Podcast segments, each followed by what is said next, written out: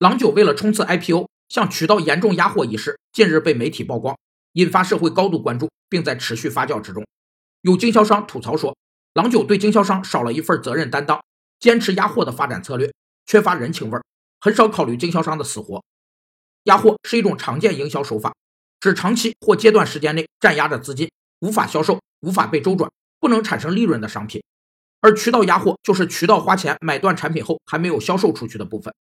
为应对季节性需求和重大营销活动而压货，被称为良性压货；因产品滞销导致的积压，被称为过度压货。压货有四个作用：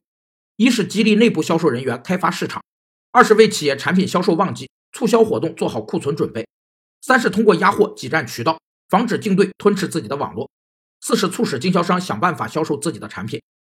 目前，郎酒集团尚未对报道严重压货一事进行回应，除了宣称百亿业绩外。也未披露任何财务指标。